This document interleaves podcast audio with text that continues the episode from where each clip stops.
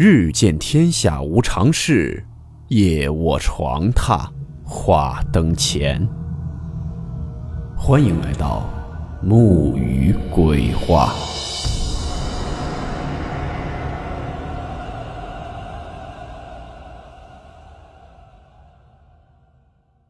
大家好，我是木鱼。今天的故事来自网友揶揄浮生若梦分享。故事名称：简明币。温馨提示：本故事含有未经证实的内容和边缘化知识，部分内容超出普遍认知。如感到太过冲击自己的主观认知，请大家当做故事，理性收听。第一个故事是网友业余分享，我们以其第一人称讲述。这件事呢，大概发生在一五年。我们家因为一些缘故，临时在本地一个偏僻的地方租了一间房。那栋房子是个两层的小洋楼，装潢呢是上世纪八九十年代的风格，墙体斑驳，满是裂纹，几乎是一栋危房。我们家租了二楼最里面的两间房子，屋子勉强够住，总共两间屋，一间有浴室的，就作为厨房，另一间作为卧室。事情发生在那间作为厨房的屋子里。夏天某个中午吃完饭，父母都去上班了，我在临时搭的厨房池子里面刷碗。这池子前面呢是一扇挺大的窗户，双开的窗户门。我们只是临时住，只擦了里面的窗户，外面的窗户呢有些脏，边角都是一些泥垢，玻璃上也灰蒙蒙的。描述了这么多，我只是想说。我能看到我在玻璃窗上的倒影很模糊，因而我看见的那个女孩也很模糊。我刷着碗，下意识抬头，望着窗外楼下的草地出神，目光就瞥见左边那扇玻璃窗上有一个身影。我的直觉告诉我，她是个女孩子，她穿着白色的运动外套，外套挺厚的，似乎是春秋天穿的那种厚度。外套上面的很多印着米奇老鼠，他手插在上衣的口袋，从我身后走过，只有半边身子对着我。他的身高呢，大概和我一般高，因为是从玻璃中看见他的，他的腿被池子挡住，看不见，而脸呢，恰好又被玻璃上很大的一块泥垢给挡住了，模模糊糊看不清楚脸。我能看见的，只有他的上半身。他来去太快。我从小反射弧比较长，一点都没有好奇。只有我在的屋子里怎么会多一个小姑娘？以为是窗外有小孩路过，我就低下头继续刷碗。再次抬头后，我才反应过来，我在二楼啊！窗外的人得有多高才能被我看见？更何况当时是夏天，人人都是短袖，他却穿着春秋的厚外套。我顿时被吓出了一身冷汗，草草刷完碗就缩回房间里了。直到后来搬走，我都不敢再自己一个人待在厨房那间屋子里。第二个故事呢，来自网友“浮生若只是梦”分享，同样以网友第一人称讲述。这件事是发生在自己亲戚身边的事情。主人公呢是我奶奶的弟弟，他是我三舅爷。后续我就称呼为舅爷吧。我也是听我爸说的，时间应该是在二零一五年左右，大概是清明节或者中元节期间。舅爷出去遛弯，回家的时候就看到了地上有一张一百元的大钞，然后拿了起来就带回了家。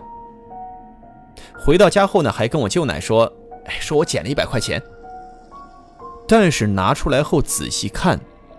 才发现是一张冥币。当时呢，有过一段时间，冥币做的跟百元大钞很像，红色的那种，包括上面印的人物像，也是跟真正的一百元大钞一模一样。舅奶看到后就觉得不太好，让他抓紧去丢掉。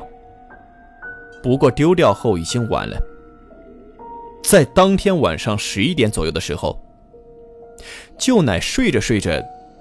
觉得舅爷起身了，当时也没在意，继续睡。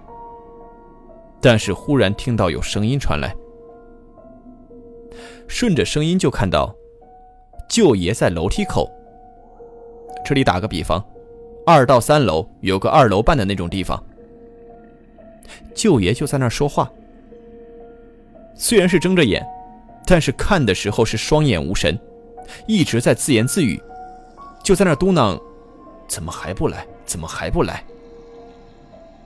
舅奶看到就吓坏了，抓紧给他女儿打电话，让他女儿过来。过了大概半个小时左右，女儿来了，但是人自己已经回去了。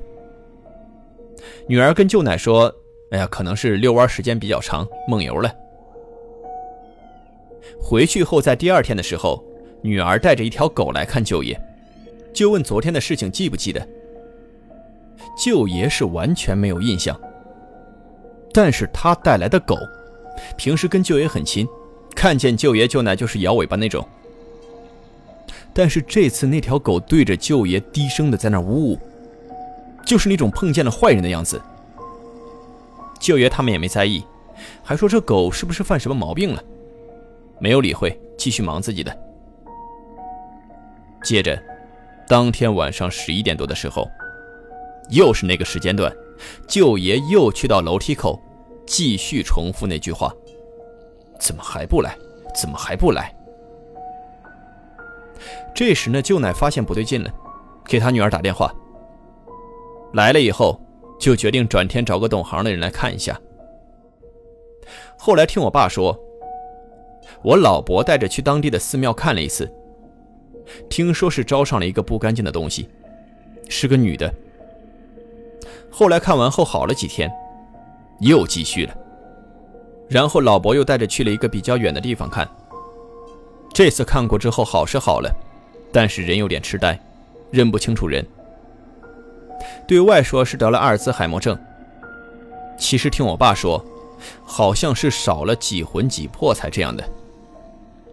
也是当时为了保住命留的后遗症，而且还说舅爷年轻的时候极其不孝顺，现在这样，可能是惩罚吧。再讲一个发生在我身上的，也不知道算不算灵异。是在前段时间，我老伯和我爷爷在前几年走的，老伯走的比爷爷早，突然之间就走了，当时也没有做尸检。爷爷身体也是一直不好，但是两位还在的时候，特别的宠我疼我。这个是前言。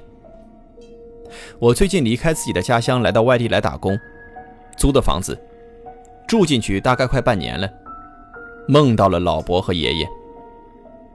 老伯就喊上我，叫我跟他走。当时我没在意，但是走了两步，忽然我想起来，他不是已经过世了？当时我就问我说：“老伯，你不是走了吗？”这时老伯支支吾吾的，也说不上来啥。就这样，后面的事情就忘记了。然后画面一转，到了我又梦到老伯爷爷带着我一起出来吃饭，但是他们两个都说没有钱，让我结账。当时我一愣，按理说都是长辈结账，咋用我结呢？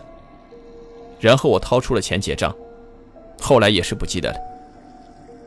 等睡醒的时候，把这个梦跟父母说，还问他们是不是爷爷和老伯缺钱了，要不要给他们烧点钱。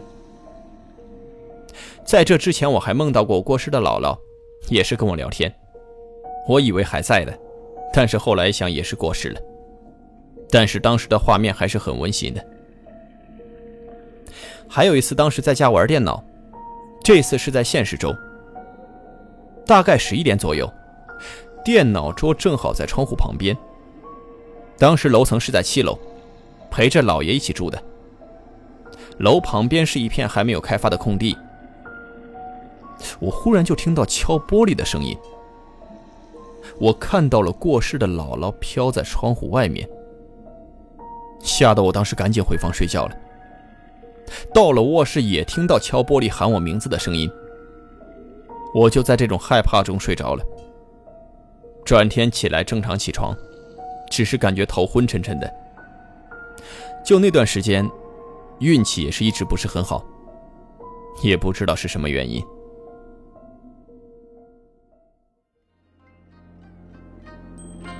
好了我们今天的故事到此结束。